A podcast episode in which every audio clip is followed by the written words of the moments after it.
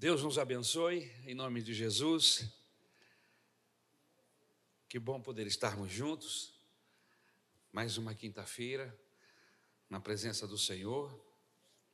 Sempre louvo a Deus pela vida de vocês e pela vida dos irmãos que nos auxiliam, são voluntários que sempre nos ajudam aqui no louvor. O pessoal da sonoplastia que chega aqui antes de todo mundo para ligar, colocar microfone são pessoas que nos abençoam constantemente, os nossos diáconos, que sempre nos ajudam na administração do culto, as nossas recepcionistas. São vários grupos, irmãos, que estão envolvidos no acontecimento de um culto. E se esses irmãos não estivessem aqui nos auxiliando, seria muito complicado. Agradeço a Deus pela vida do nosso pastor Rodrigo, que é um companheiro, um amigo, está sempre por perto, sempre nos ajudando e dando início às reuniões aqui quando eu não estou presente. Às vezes estou atendendo alguém, passa um pouquinho do, do horário, o pastor dá início na reunião aqui e é uma benção. Eu louvo a Jesus por essa equipe. Deus nos abençoe, em nome de Jesus. Obrigado a Deus pelos músicos, pelos cantores, enfim, por toda essa gente abençoada. Amém. Nós estamos trabalhando algumas mensagens dentro do livro de Salmos. E hoje, especificamente, eu confesso aos irmãos que eu saltei. Fui para o Salmo de número 100. Mas eu vou voltar no 90, uma hora dessa. Quem sabe na próxima quinta ou no próximo domingo, eu vou voltar no Salmo 90 porque eu estou sentindo inspiração de trabalhar este salmo em um culto de domingo aqui na igreja. E aí saltei para o salmo de número 100. Amém? Então, abra sua Bíblia, salmo de número 100.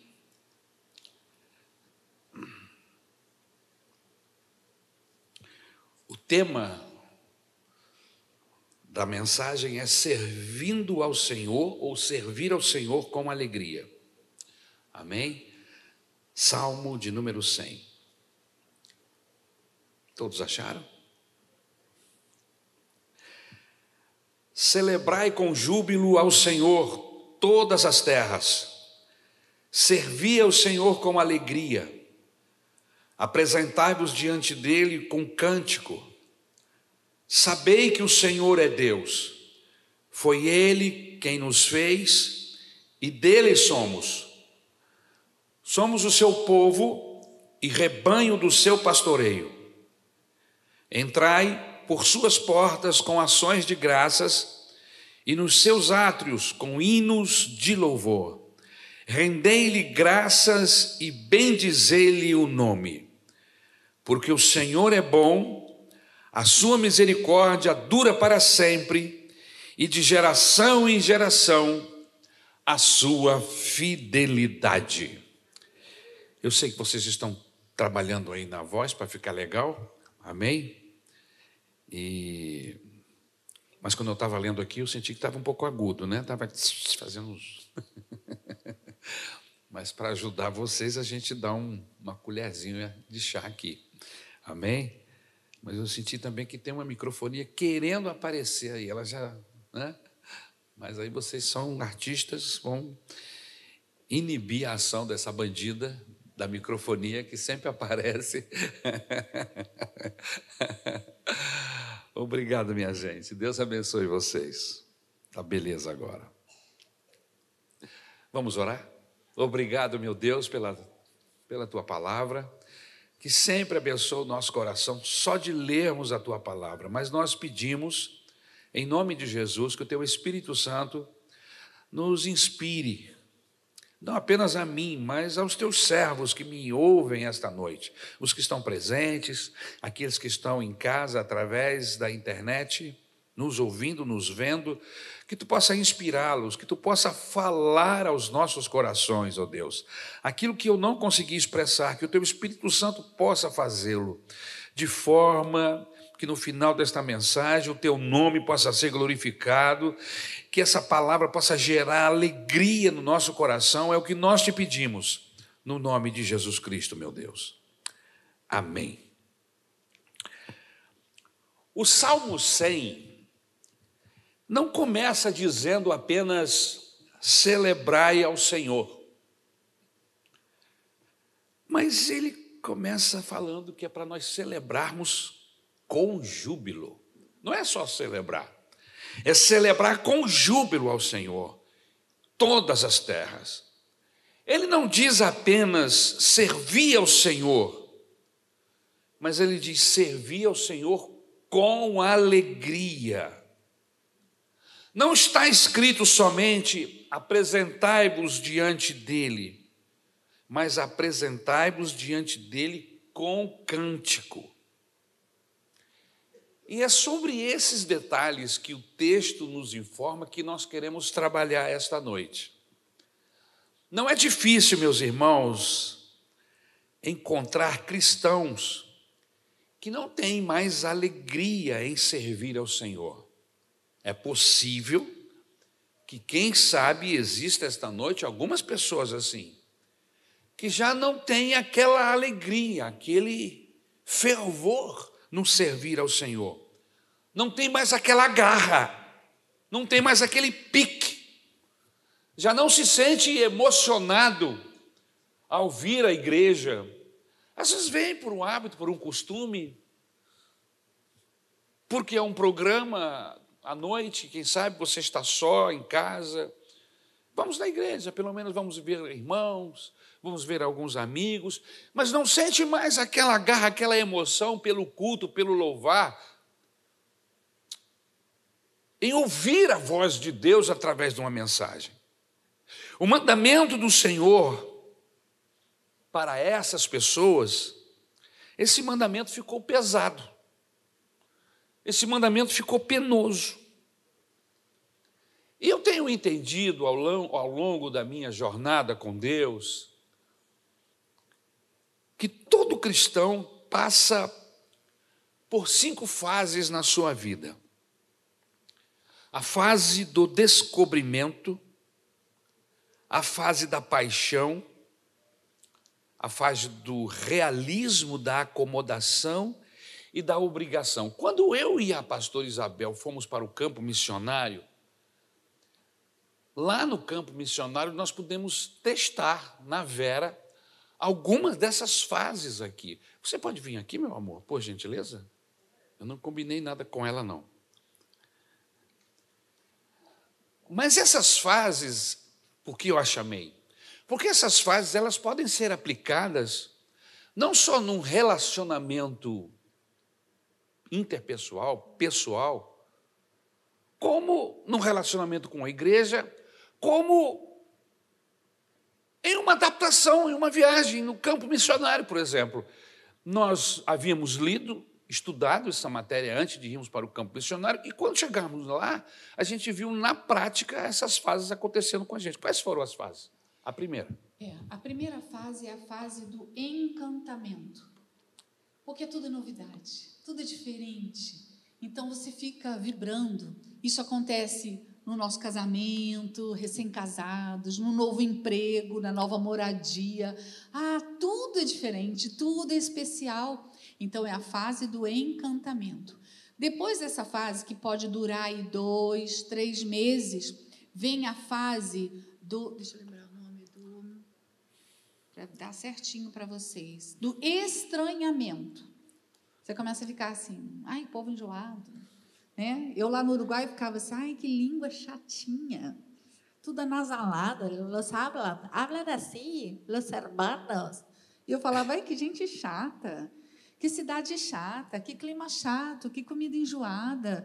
Ai, é tudo a mesma coisa. Vem o estranhamento. No casamento pode ser a monotonia da rotina, aquela coisa, né? É. O, novo emprego não tem mais novidade, é tudo a mesma coisa. E aí vem a terceira fase. Essa fase do estranhamento também pode durar dois meses, três meses. A terceira fase é a fase da aceitação ou acomodação, ou seja, você para de lutar contra, você começa a dizer: não, não é bom, Tá tudo bem. Não é tão ruim como eu Não pensava. é tão ruim assim. Tem coisas boas.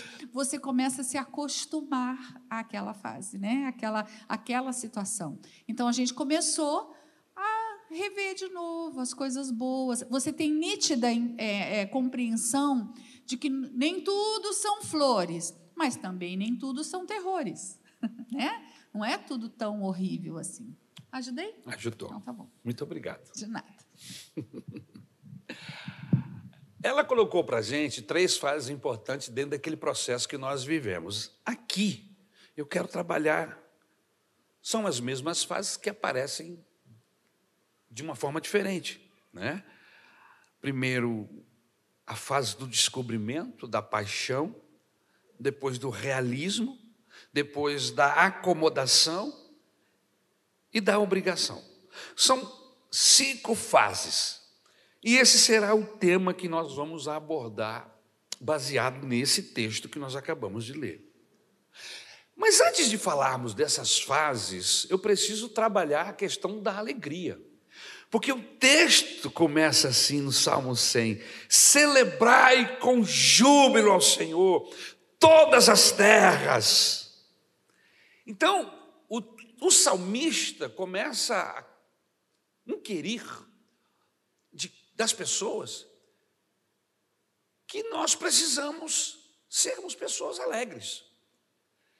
Não porque nascemos alegres, não porque as circunstâncias na qual estamos vivendo nos faz sermos pessoas alegres, mas sermos alegres porque Deus está conosco, porque temos o Senhor.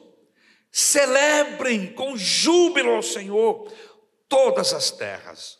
Então, a alegria aqui nesse texto é a mola propulsora do entusiasmo. A raiz da palavra entusiasmo, colocando Bíblia nessa palavra, seria uma pessoa cheia de Deus. Então, uma pessoa cheia de Deus é uma pessoa que tem alegria no seu coração. Inclusive, eu já falei e vou repetir, uma das principais características das pessoas que andam com Jesus, que são seus discípulos, que andam com Deus, é a alegria. É a alegria. E essa alegria, ela não está baseada na minha conta bancária, ela não está baseada em quem seja o presidente da República, se é o A, se é o B se as circunstâncias políticas são favoráveis ou contrárias, se a economia vai bem ou vai mal, se eu estou bem ou mal casado, se eu sou casado ou solteiro, ou que sabe não vou me casar nunca. Se eu tenho saúde ou se eu estou com câncer. Essa alegria, essa alegria, ela tem que estar no meu coração, por quê? Porque eu fui perdoado porque eu fui remido, lavado pelo sangue de Jesus, porque o meu nome está escrito no livro da vida, porque eu tenho a esperança de que amanhã, ou mais tarde, ou depois, por causa de uma doença ou de uma velhice, porque fiquei velhinho, não importa. Eu sei para onde eu vou. Eu tenho um lugar no céu. Jesus está preparando este lugar. E não importa se vai ser hoje ou daqui a 30 anos. Eu sei em quem tenho crido e estou certo que Ele é poderoso para guardar o meu tesouro até aquele dia. Essa alegria que não vai mais sair, como diz um velho corinho. Essa alegria não vai mais sair, essa alegria não vai mais sair, essa alegria não vai mais sair de dentro do meu coração. O crente ora, o fogo cai, o salvo em Cristo sabe para onde vai. Então veja que o louvor que é antigo, ele se torna atual, por quê? Porque vem falar de uma doutrina bíblica.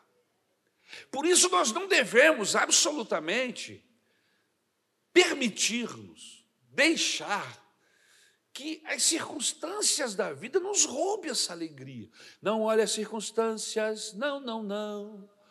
Olhe o seu amor, não me guio por vista, não é o que eu vejo, Não é o que eu sinto, é o que eu tenho. Gozo eu tenho em Jesus, gozo eu tenho em Jesus, meu coração alegre está, porque Jesus me satisfaz. A minha alma está cheia de paz, a minha alma está cheia de paz. Tenho gozo celeste, prazer em dizer que a minha alma está cheia de paz. Eu vou morar no céu, eu vou morar no céu. Eu vou cantar no céu. Eu vou cantar no céu, eu vou cantar no céu, o hino de vitória, eu vou cantar no céu, a minha alma, e aí vai. E se eu ficar aqui mexendo com a minha mente, irmãos, eu vou emendando um louvor no outro, e todos vão girar em torno da mesma coisa: salvação em Cristo, paz e perdão, ter um lugar no céu, saber que o inferno não é mais o seu destino final. O seu destino final agora é com Deus, é uma eternidade com Cristo. E não importa o que ocorra, o que aconteça comigo nessa nesga de 70 a 80 anos, porque é uma nesga diante de uma eternidade que não tem como calcular. O que vivemos é uma nesga. E a gente vive triste por causa dessa nesga. E a gente permite que, o que dos acontecimentos dessa nesgazinha comprometa toda uma eternidade. E aí, quando a gente tem essa consciência de quem somos e que fomos comprados, nós somos do Senhor, você é do Senhor. Diga isso para essa pessoa que está do seu lado: você é do Senhor, você é propriedade do Senhor.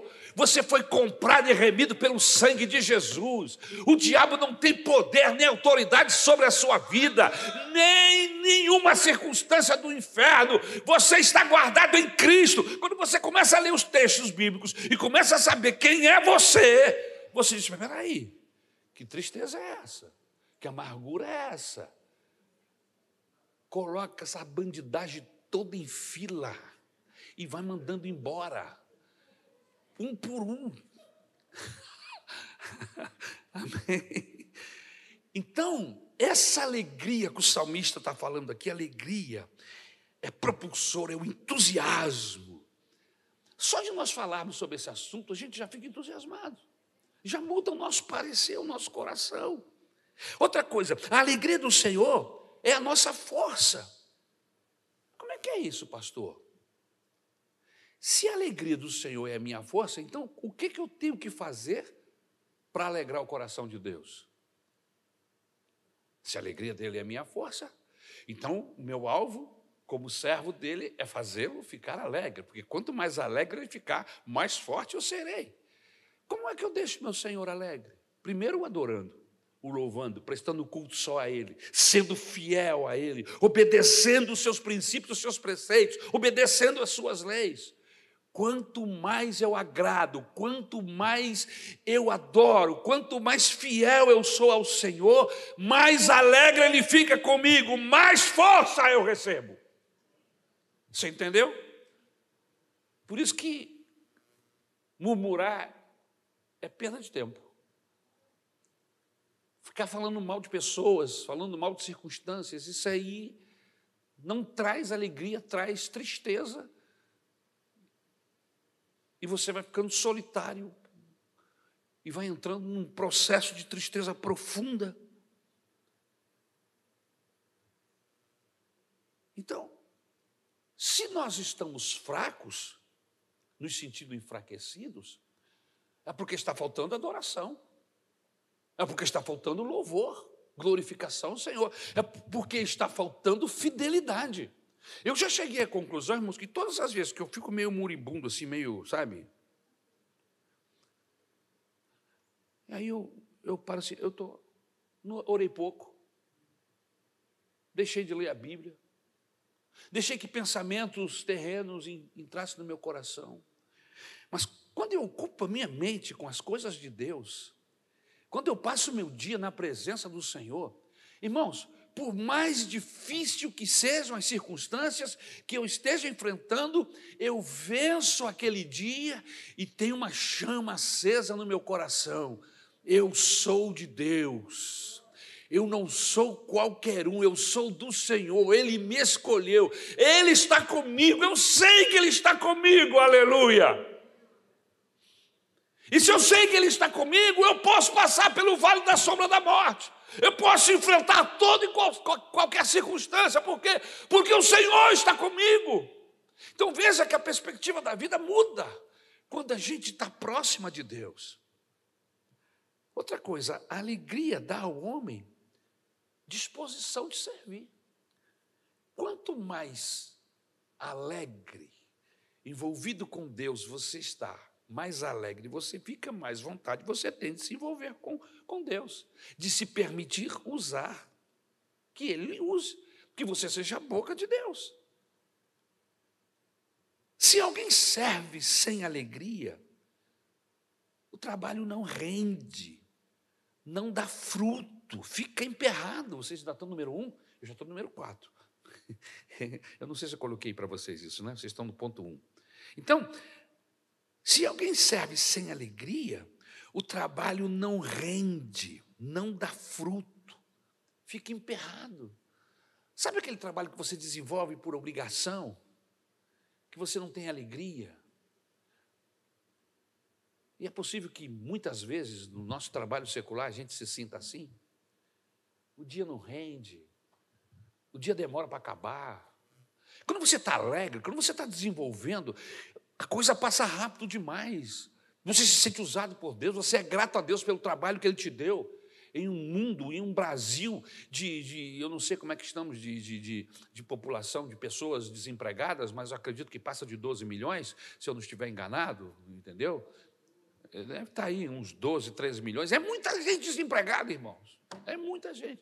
E você está empregado. Eu não quero nem saber como é o seu emprego, mas você tem um emprego. E quem não tem? Que tem que vender refrigerante, água na esquina, no sinal, que tem que vender biscoito, a quantidade de pessoas na rua vendendo balinha, vendendo doce, vendendo isso, vendendo aquilo, para tentar juntar um dinheirinho para o final do dia para levar para casa. Você está empregado. Eu não sei se o seu emprego é bom ou se é ruim aos seus olhos, mas você está empregado e você deve dar graças a Deus por isso. E quando você tem esse olhar, muda a sua forma de lidar com o seu trabalho. Havendo alegria, tudo fica mais fácil. Os obstáculos são vencidos, as barreiras são quebradas. Em sexto lugar, servir o Senhor com alegria, dá paz ao coração, dá ânimo a quem faz contagia a quem está de volta, em volta. Nós temos aqui na nossa igreja vários irmãos que são cheios de alegria. Eles desenvolvem o trabalho que eles fazem com alegria. Então eles acabam contagiando pessoas. Acabam contagiando, são líderes que contagiam pessoas. Em compensação, nós temos também um outro grupo que, infelizmente, não está com essa alegria toda. E eles parecem que estão empurrando um carro morra acima. é pesado, resmunga, está difícil. Em vez de que pessoas é, é, é, venham ajudá-los, eles acabam afastando. Assim, eu não vou entrar debaixo dessa carga, não. O irmão está lá, está sendo sufocado. Está...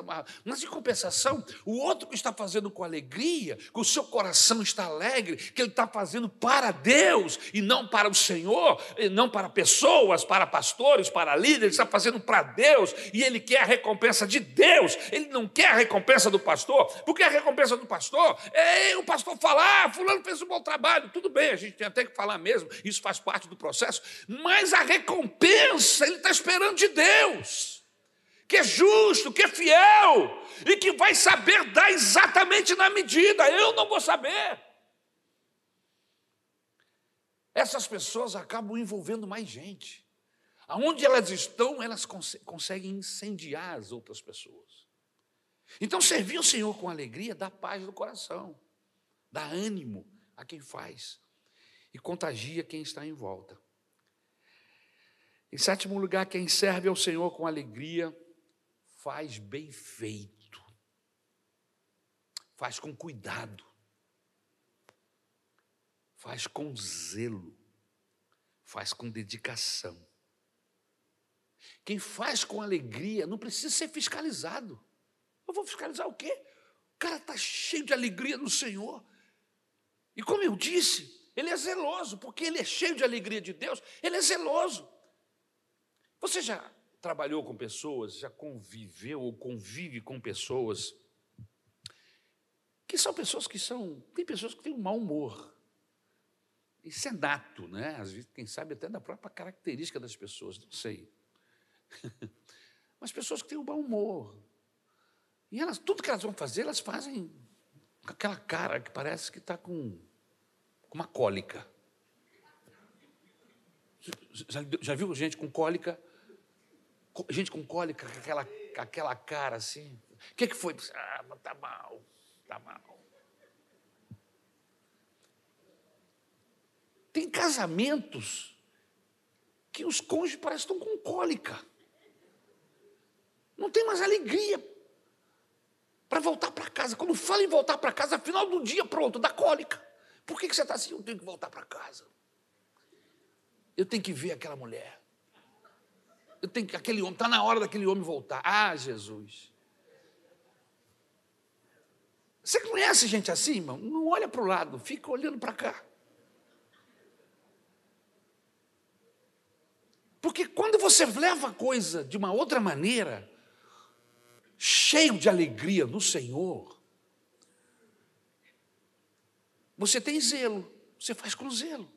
Tudo que você faz, você faz para o Senhor e você faz com zelo. Você se dedica naquilo que está fazendo. E dedicação, irmãos, está implícito aí a palavra tempo. Ninguém se dedica, não posso usar essa palavra dedicação, se não me lembrar da palavra tempo. Dedicação tem a ver com tempo, o tempo que eu gasto. As pessoas sabem que eu valorizo determinadas coisas pelo tempo que eu gasto com aquela coisa. Se eu gasto muita, muito tempo vendo Netflix, significa que o Netflix é a coisa mais importante para mim, porque eu estou investindo o que é riquíssimo na minha vida, que é o, o meu tempo. A minha vida é preciosa demais. Você tem um tempo de vida que não sabe de quantos anos é. E se você soubesse, você até diria: não, eu tenho muito tempo para gastar, então eu vou desperdiçar aqui um pouquinho. Mas você não sabe quanto tempo você tem. Você é ignorante acerca desse assunto. Você só sabe que está vivo. Quanto tempo você tem para viver, você não sabe. Se você não sabe quanto tempo tem para viver, você precisa ser um pouco mais cuidadoso, criterioso no tempo que você gasta. Estou correto no meu pensamento?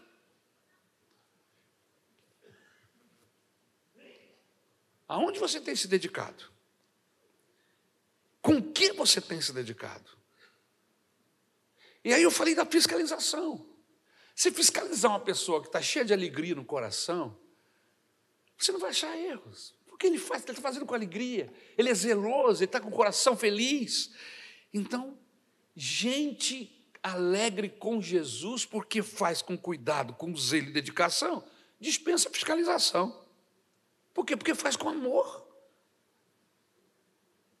E quem faz com amor tem um interesse.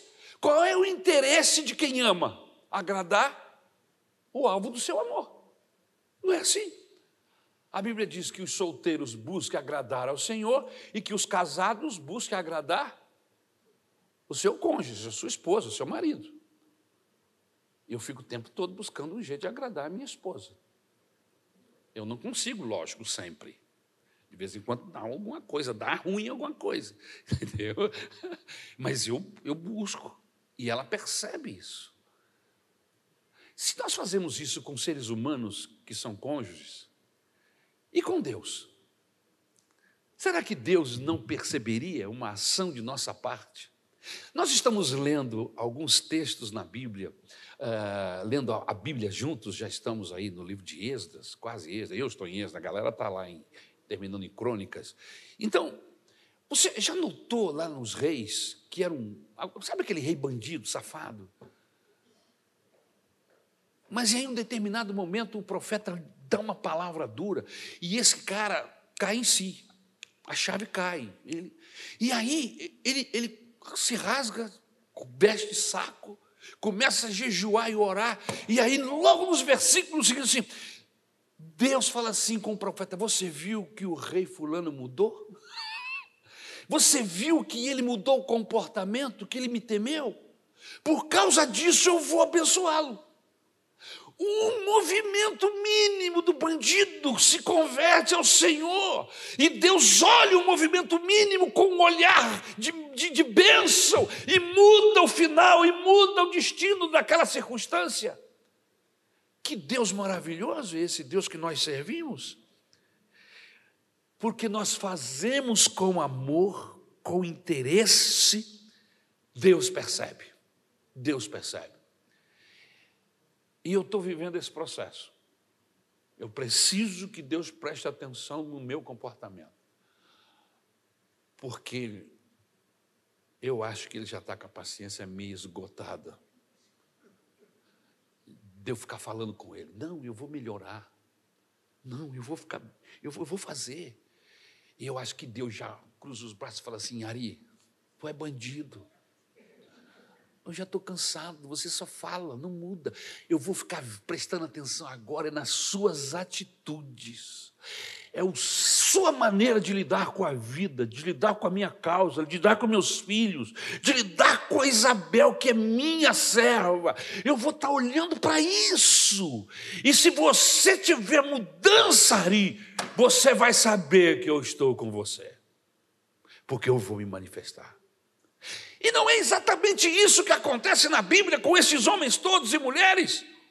O nosso Deus é o mesmo da Bíblia, é o Deus que anda conosco no nosso dia a dia.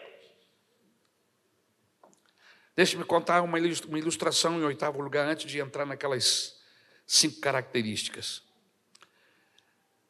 Certo homem era vizinho de uma igreja evangélica.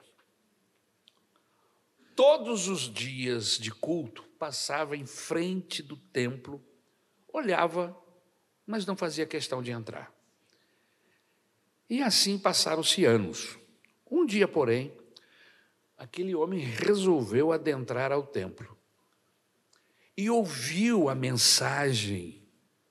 E na hora do apelo, ele foi à frente, recebeu Jesus como seu Senhor e como seu Salvador. O pastor, todo feliz, muito alegre, fez questão de cumprimentá-lo. Ele disse: Estou muito feliz, porque você ouviu a mensagem que preguei nesta noite e aceitou Jesus Cristo como seu Senhor. E o homem respondeu ao pastor: Pastor, não foi bem assim. Não foi por causa da mensagem que eu entreguei a minha vida para Jesus. O que me fez entrar na igreja foi o sorriso daquele porteiro que fica lá fora, lá na frente do templo. E aquele sorriso me contagiou. Sempre que eu passo, ele me cumprimenta com um sorriso, com uma alegria. E isso me fez pensar que ele é uma pessoa feliz. E resolvi entrar e ser crente, para ser tão feliz como o porteiro que sorri todos os dias e me cumprimenta lá fora.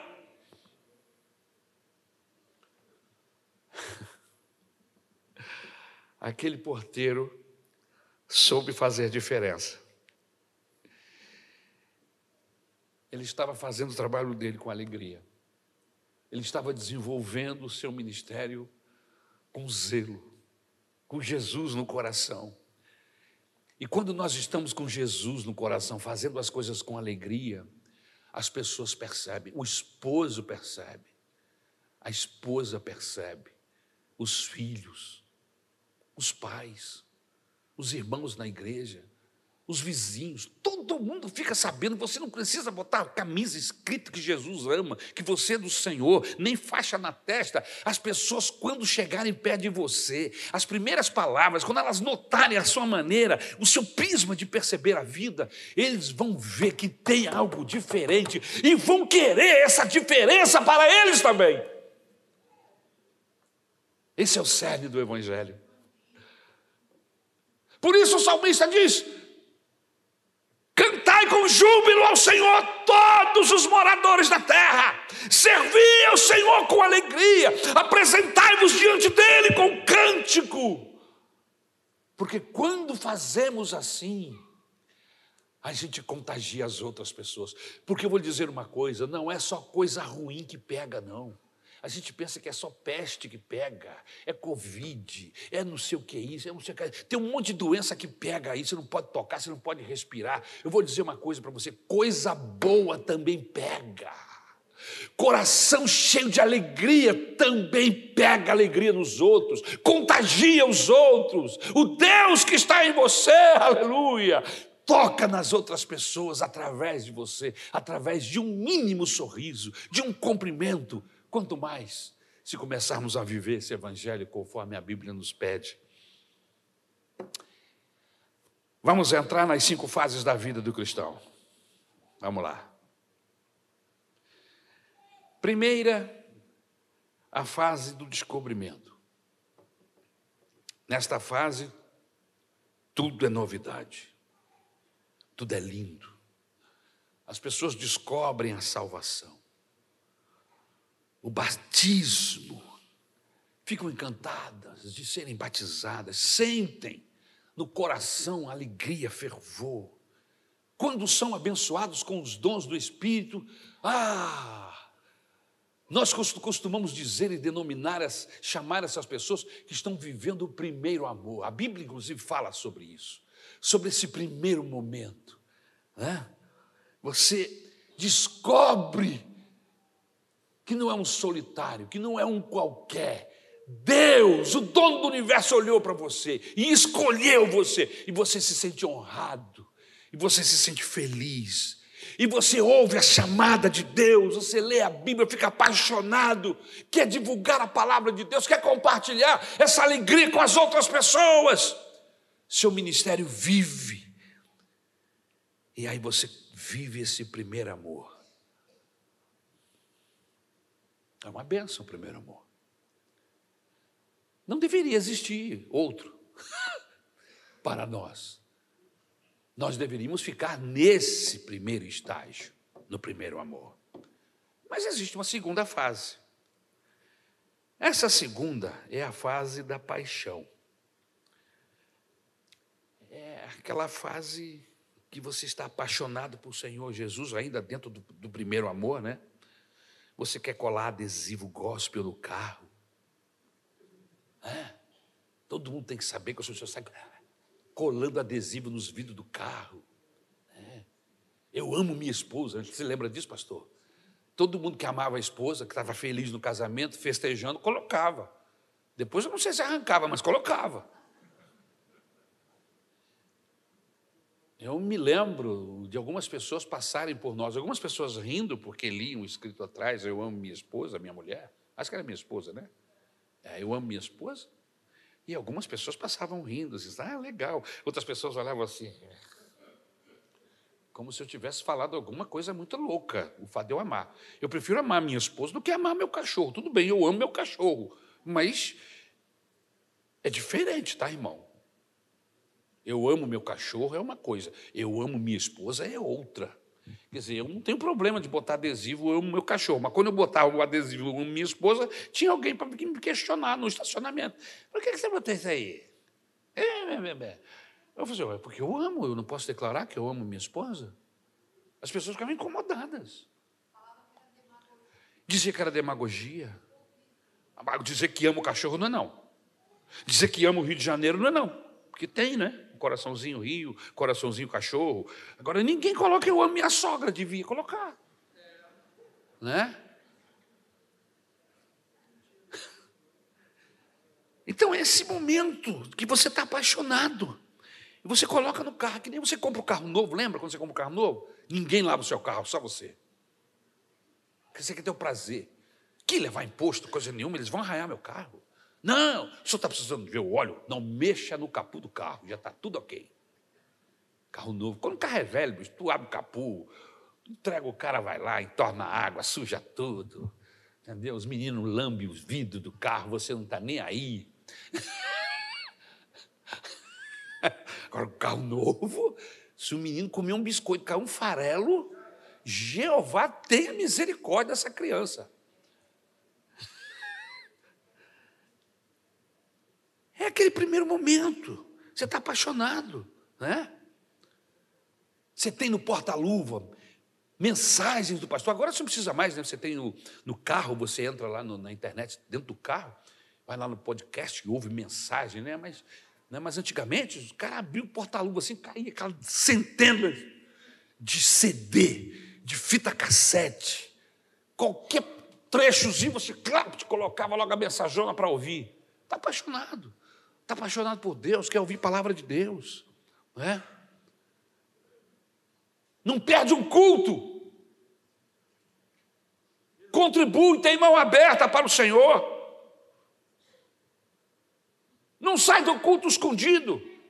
Quer cumprimentar todo mundo? Não, não posso ir embora, tem que cumprimentar fulano, cumprimentar ciclano, e abraça, e beija, e estava com saudade.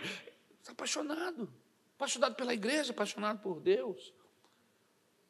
Mas aí vem a terceira fase, a fase do realismo. E qual é a fase do realismo? É a fase que você começa a perceber que a igreja é composta de seres humanos. Eu pensei que eram anjos. E você começa a olhar atrás das costas do pastor, não tem asas. O pastor é ser, ser humano, e tem uns que não só são ser humanos, são ser humanos pecadores, bandidos. começa a descobrir que existem membros da igreja que estão num processo de cura, porque estão doentes, porque estão enfermos de alma ainda. E aí você começa a descobrir que a igreja não é o jardim do Éden, mas que ela é um hospital. E que está cheio de gente enferma, começando do pastor até o porteiro. E que está todo mundo precisando de um, de um ato de misericórdia de Deus de, de, de, de, transformação, começando o pastor, porque eu não cheguei a lugar nenhum, eu estou assim como você, sendo trabalhado dia após dia, me convertendo dia após dia ao Senhor. E você descobre que há no meio dessa congregação pessoas com conflitos de caráter. Pessoas que, que precisam de ajuda de Deus para ter o seu caráter formado, porque tem gente, inclusive, que não tem caráter. Olha para mim, não olha para o lado.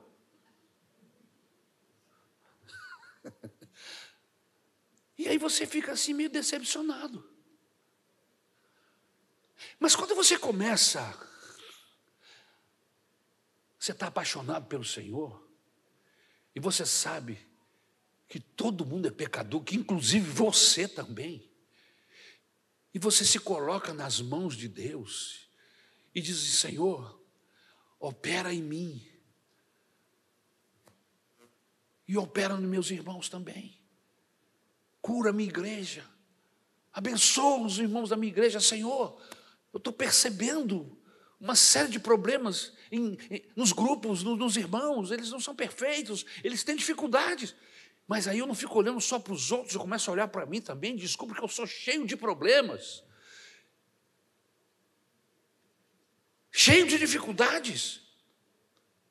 E aí vem a quarta fase, que é uma fase complicada, que é a fase da acomodação. Esta fase pode chegar a ser a mais perigosa. Por quê? Porque as pessoas começam a se acostumar com o erro. E achar que é normal você comprar e não pagar. E as irmãzinhas e irmãozinhos que vende Avon, que vende esses produtos todos, coitados, eles ficam desesperados no domingo de ceia, porque eu, eu vejo um correr por ali, outro correr por ali, e o, o irmão que saiu aqui pelo meio, de fininho, antes do culto acabar. Se você não tem, por que comprou? Se você não tem como pagar, por que encomendou? E aí você começa a dizer: não, não tem jeito. Essa fase da acomodação, ela é ruim. Você acaba se conformando com os erros dos outros e o pior, com os seus próprios erros. E aí você vai deixando ou desiste de corrigir-se. Não tem jeito. É como a gente fala do nosso país. Como é que a gente fala do nosso Brasil? É, o Brasil não tem jeito. Deus que eu nasci, não melhorou um pouquinho, está sempre ruim. Será que tem jeito? Tem nada. Sai um bandido, entra outro. E o pior sou eu que voto. Somos nós que votamos. Somos nós que escolhemos. E aí você diz assim: quando é que isso vai melhorar? E não tem melhora. E a gente começa trazendo isso para a nossa vida. E achar que isso é uma sina. Que isso é um karma. Que a gente tem que viver a si mesmos, enganando e sendo enganado. Que não vale a pena ser honesto, que não vale a pena fazer as coisas de maneira correta. Não, porque afinal de contas, quem está roubando, quem está desviando, quem está fazendo tudo de errado, continua numa boa. E eu vou ficar sozinho nesse meio de um monte de bandido, eu sou o único aqui. E a gente acaba se acostumando com isso e achando que isso é normal. E a gente precisa orar mais. Mas a gente não ora, a gente deixa para depois. A gente vai perdendo a nossa relação com a Bíblia. Tinha irmãos aqui, até pouco tempo atrás, que nunca tinham lido a Bíblia Sagrada. Eu era um crente na Maranata há muitos e muitos anos. Eu não estou falando aqui da nossa igreja especificamente. Se o pastor, o líder que está à frente, não puxar essa corda, dizer, vamos, igreja, a gente precisa ler a Bíblia, vamos, e criar meios e projetos e processos para que a igreja leia a Bíblia, pessoas se convertem 20 anos no Evangelho, nunca leram a Bíblia, lê um texto aqui, outro acolá e ouvem mensagem. Nunca tiveram um relacionamento mais íntimo com Deus. Mas estão numa igreja, tem cartão de membro. Mas não conhecem Deus. Não vivem uma vida de alegria, de bênção. Não vive uma nova vida em Cristo Jesus. E aí vem a quinta fase, que é a fase da obrigação. Como acontece com alguns dos nossos filhos, adolescentes. Eles não vêm na igreja porque gostam, vêm porque são obrigados. O pai passa no quarto e diz assim: levanta, a gente vai sair daqui a uma hora. Não, mas eu não quero ir. Daqui a uma hora eu passo aqui. Eu já fiz isso com meus filhos. Meu filho não tem esse negócio que eu não quero ir. Como eu não quero ir? Conversa. Você come da minha comida. Você usa o meu papel higiênico. Você vai para a igreja comigo. Simples assim. Ué, simples assim. E eles vinham. Quando eram crianças, vinham com alegria, vinham com felicidade, estavam no encantamento. Depois ficaram adolescentes, ficaram meio xoxos, ficaram meio bicudos, não queriam muito, mas eu falei: não, vamos continuar indo. Deus vai tocar no seu coração, busca Deus. E eles se casaram, foram embora de casa. Eu falei: isso agora é o teste, agora eu vou saber se o negócio deu certo mesmo ou não deu. E não é que deu, irmãos. Eles continuam indo e eu não preciso ameaçá-los. Eles continuam indo e agora estão fazendo a mesma coisa com seus filhos. Não, vocês vão sim.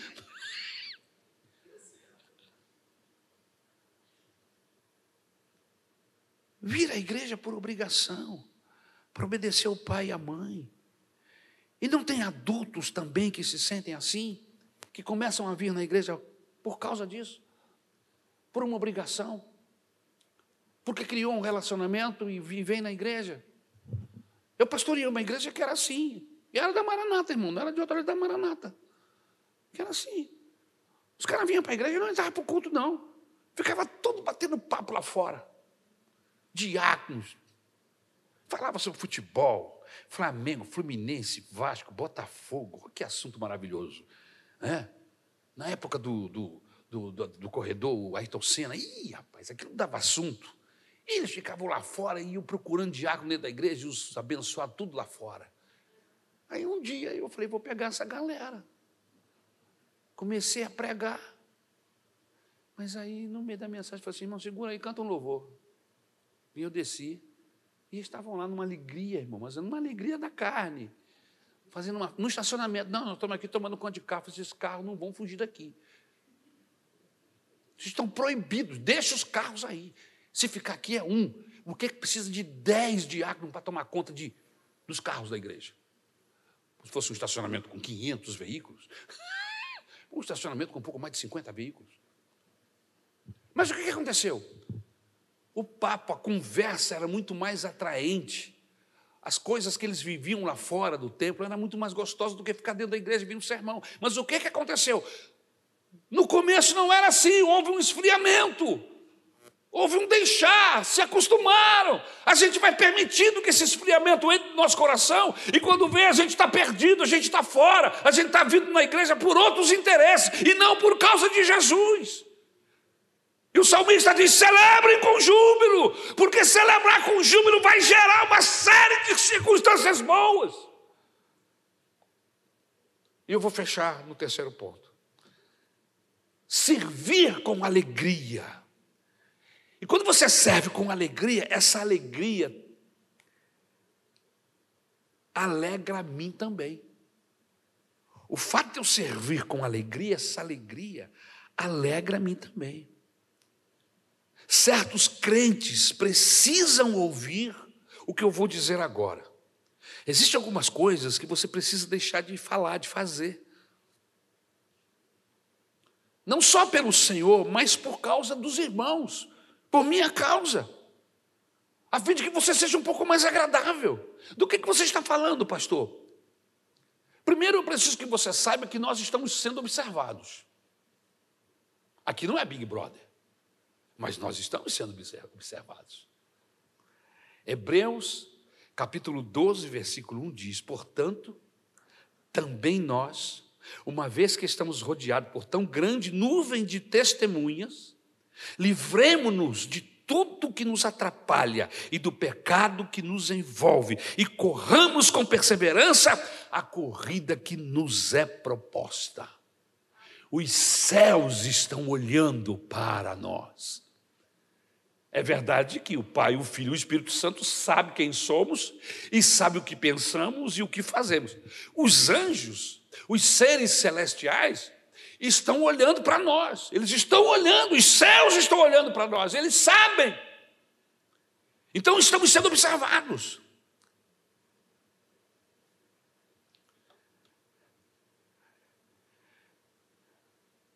E o pior, não é só os céus que estão olhando para nós.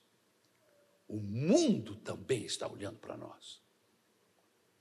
Porque nós nos levantamos como o último ou único bastião da honestidade, da sinceridade, da clareza, da santidade.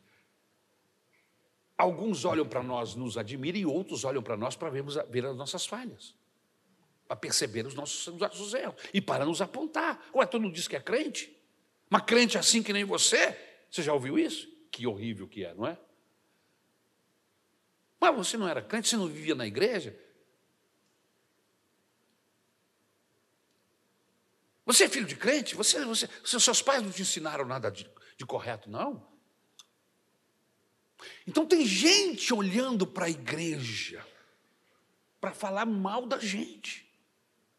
Olha o que o texto diz em 1 Pedro capítulo 2, versículo 11 e 12. Amados, exorto-vos como peregrinos e forasteiros que sois, a vos absterdes das paixões carnais, que fazem guerra contra a alma, mantendo exemplar o vosso procedimento no meio dos gentios, para que naquilo que falam contra vós outros, como de malfeitores, observando-vos em vossas boas obras, glorifiquem a Deus no dia da visitação. Eles vão olhar para nós. Mas se nós estivermos vivendo com exuberância esse cristianismo que a Bíblia nos, nos, nos desafia diariamente, eles vão glorificar a Deus e vão ver essa gente é diferente. Eles vão buscar e eles vão até conseguir levar alguns de nós à prisão, mas vão ter que inventar mentira, como fizeram com Jesus. Levaram-no preso. E ele foi crucificado, mas nada daquilo que, que o acusavam era verdade. Eles pagavam pessoas para mentirem no tribunal contra eles, como fizeram com Paulo, como fizeram com Pedro e como fazem até nos nossos dias. Mas eles sabem que o Espírito de Deus está sobre nós e que a igreja de Jesus, lavada e remida pelo seu sangue, é uma igreja santa. Aleluia.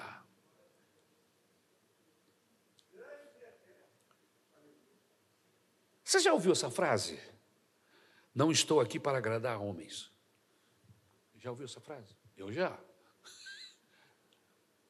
Pessoas estão desenvolvendo tarefas dentro da igreja e dizem, não estou aqui para agradar a homens. Não fala isso assim com humildade. Não, eu estou aqui para agradar o meu Senhor. Não, fala assim, dizendo assim, não estou aqui por tua causa.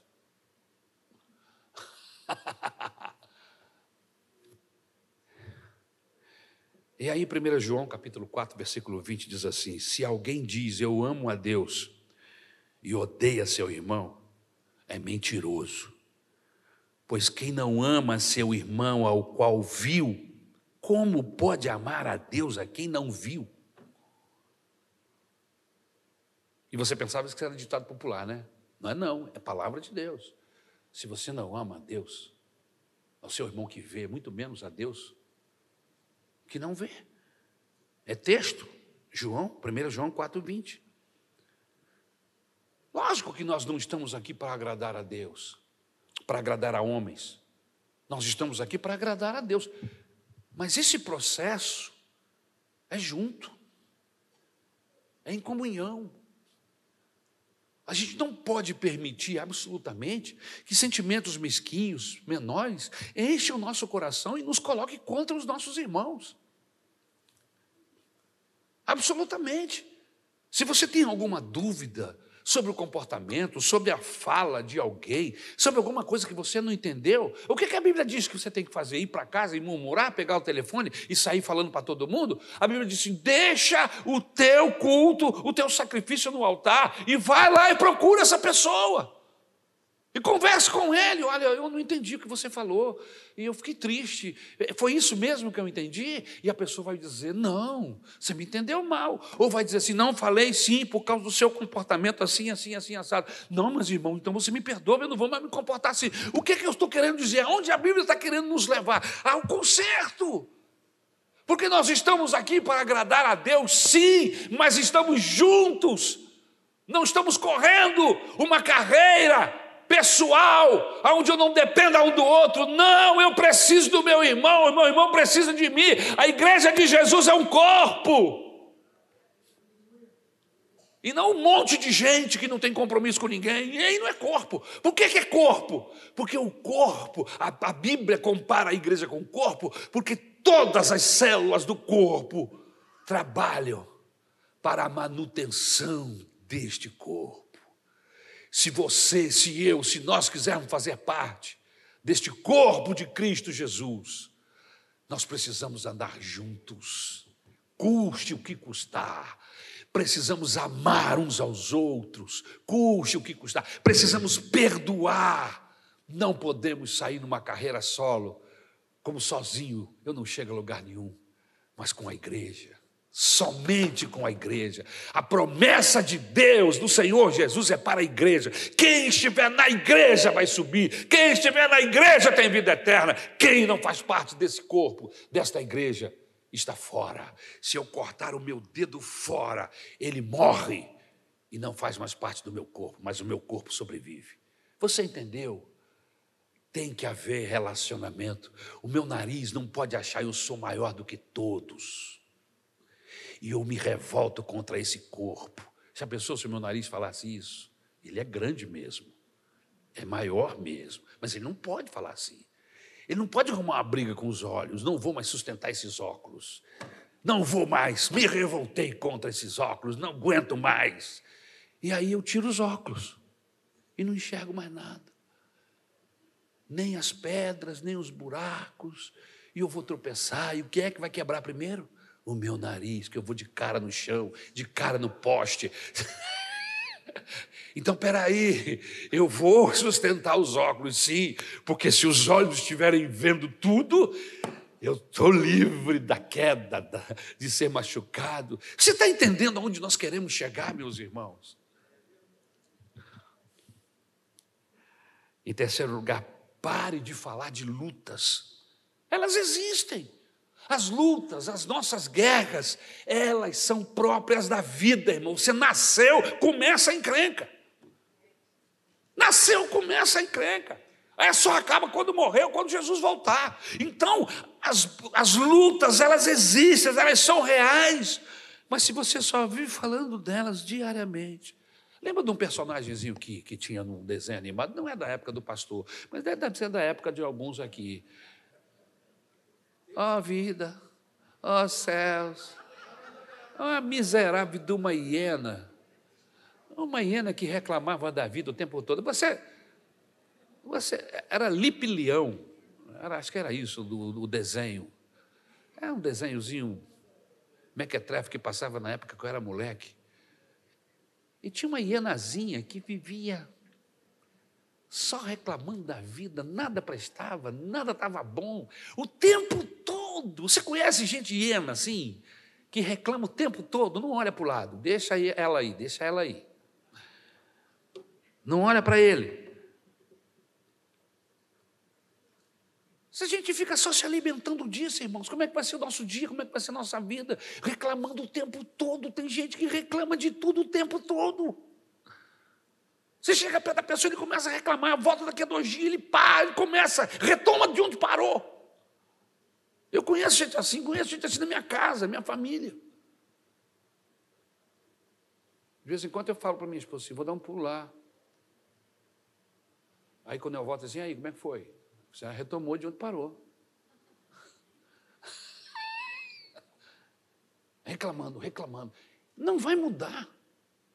Não vai mudar a situação, a sua reclamação. E você vai viver uma vida miserável, sem alegria. Está com seus olhos focados só em luta, só em guerra.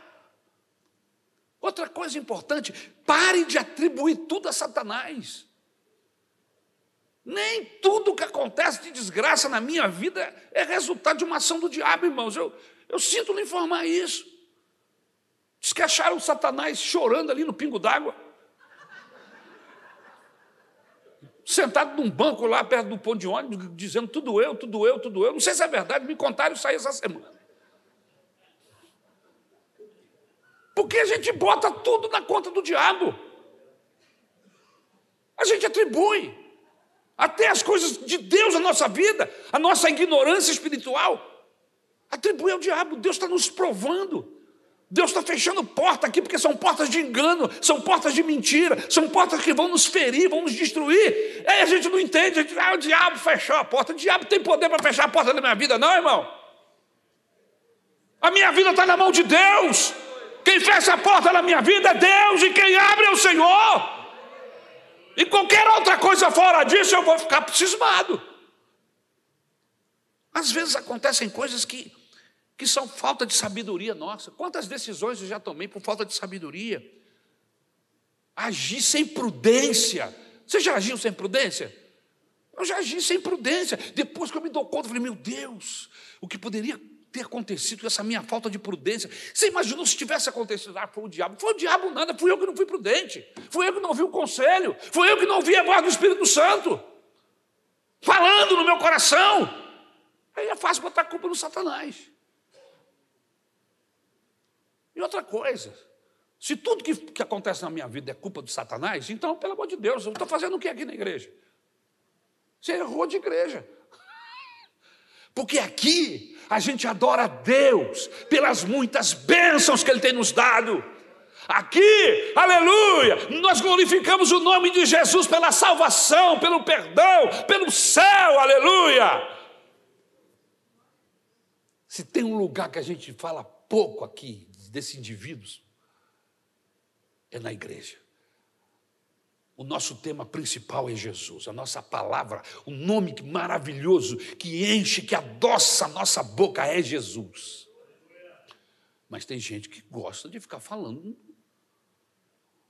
no calça curta o tempo todo.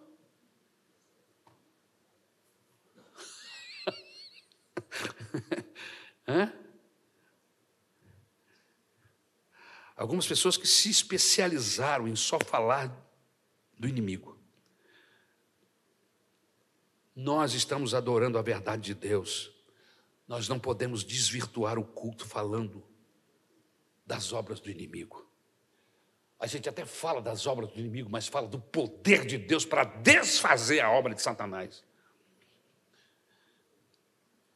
Outra coisa importante, pare de falar que é difícil. E aí, irmão? Ih, irmão, está difícil. Conseguiu? Ih, irmão, difícil demais. Olha o salmista, o salmista está jubilando. O salmista disse o quanto é bom servir ao Senhor. É difícil assim, está tão complicado assim servir a Deus. Fazer, ser, ser usado por Deus. Está tão difícil assim. Olha o que o salmista diz no Salmo 19, versículo 7 e até o 10. A lei do Senhor é perfeita e refrigera a alma.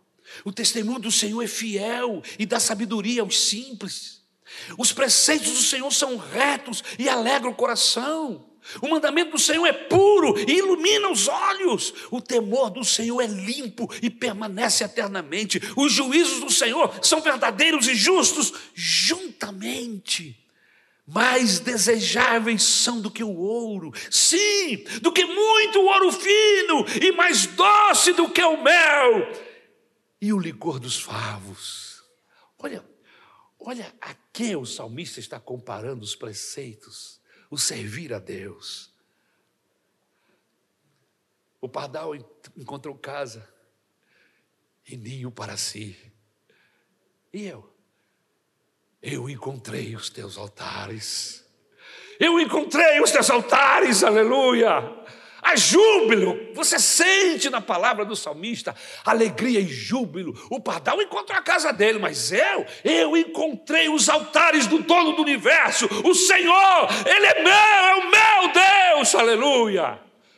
E aí eu começo a entender porque o salmista começa o salmo de número 91.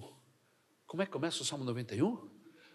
Aquele que habita no esconderijo do Altíssimo a sombra do Onipotente descansará. E aí ele diz assim: direi do Senhor. O que direi do Senhor? Ele é o meu Deus, é o meu refúgio, é a minha fortaleza, e nele confiarei. Aleluia. O que direi do meu Deus? Então não há peso, não é difícil, não tem tragédia com Cristo no barco, como dizia uma velha musiquinha que me ensinaram na EBD. Tudo vai muito bem, vai muito bem, e mais, passa o temporal, aleluia. Outra coisa, eu preciso terminar. Para de combater o emocionalismo. É isso mesmo. Quando a gente serve ao Senhor com alegria, nós somos levados a viver diferentes emoções. A gente chora, a gente canta, a gente ri, a gente glorifica a Deus, Somos exortados pela Bíblia a celebrar Deus, e eu celebro a Deus com as minhas emoções. Eu não consigo celebrar Deus sem as minhas emoções, irmãos. Quando Deus toca o meu coração, os meus olhos se enchem de lágrimas, meu coração treme, e o meu coração se enche de alegria, eu fico com o meu, o meu rosto fica diferente, as minhas emoções se afloram quando eu chego diante do meu Salvador. Aleluia! Então, na presença do Senhor, eu me largo. Eu não me prendo. Eu não vou sair pulando nem quicando, feito uns doidos que eu vejo por aí, porque não é assim que eu estou falando. Eu estou falando do meu estado emocional, da minha alegria, do meu júbilo, do meu contentamento, da minha felicidade. Aleluia. Somos exortados a celebrar, louvar, aplaudir.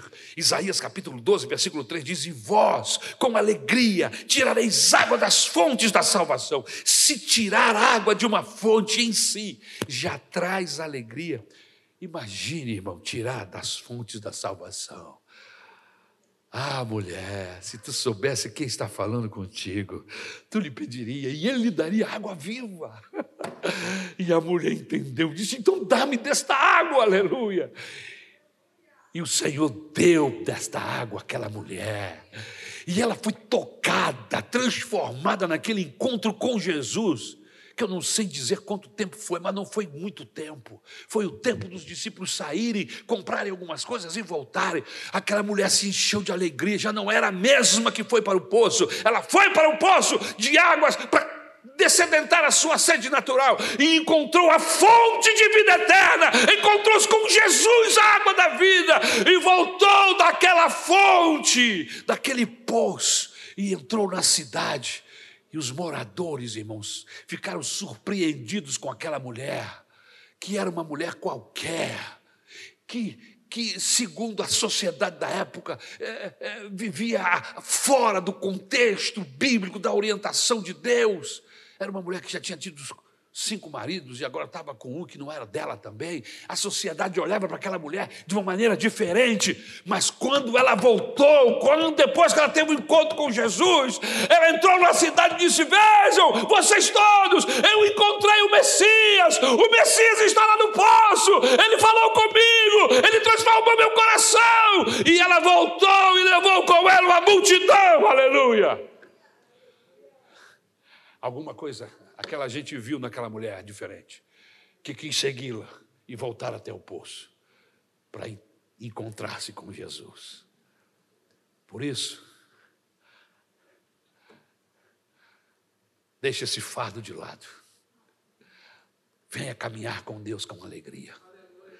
Venha caminhar com Deus com seus lábios cheios de louvores ao Senhor seja em casa, seja no trabalho, seja no metrô, não murmura, dá glória, dá louvor ao Senhor, seja quando o vento estiver a favor, quando ele estiver contra, dá glória, quando o, o, o vento está contra, é difícil, mas dê glória, glorifique o Senhor, obrigado Jesus, porque o vento está contra, está complicado para andar, mas eu glorifico o teu nome, porque, porque tu me escolheste, eu sou teu, aleluia, esta leve e momentânea dificuldade, tribulação vai passar, e isso vai se transformar em um peso eterno, aleluia. É isso que a Bíblia diz.